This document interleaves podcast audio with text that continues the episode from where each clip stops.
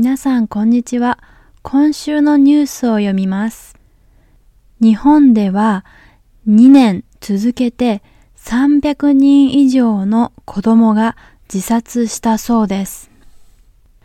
自殺するという意味は自分で自分のことを殺すという意味です。もう一つのニュースです。熊の被害が増えています。熊は大きくてとても危険な動物ですね。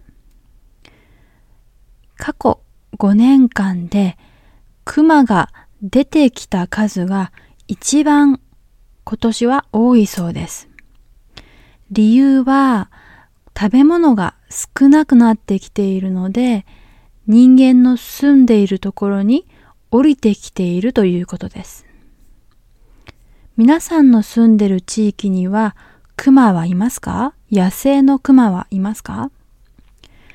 私は日本で野生の熊はまだ見たことがありません。でもハイキングに行くと山では熊に注意してくださいという看板が出ている時があります。ハイキングする人は、ルックサックに大きな鈴をつけていることが多いです。鈴の音で大きなクマが逃げていくというふうに言われていますが、最近ではクマが鈴の音を怖がらないそうです。もう一つニュースを読んでみましょうか。タクシーについてのニュースです。日本では酔っ払っている人や危険な人、例えば殴ったり叩いたりする暴力をする人以外全員タクシーに乗せないといけませんよという法律があります。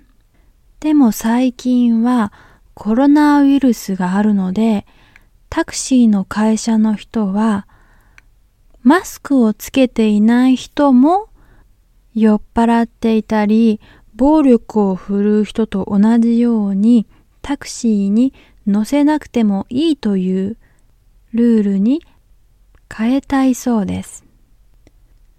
タクシーの運転手さんは車の中にいるので、マスクをしていない人がいるととても危険ですね。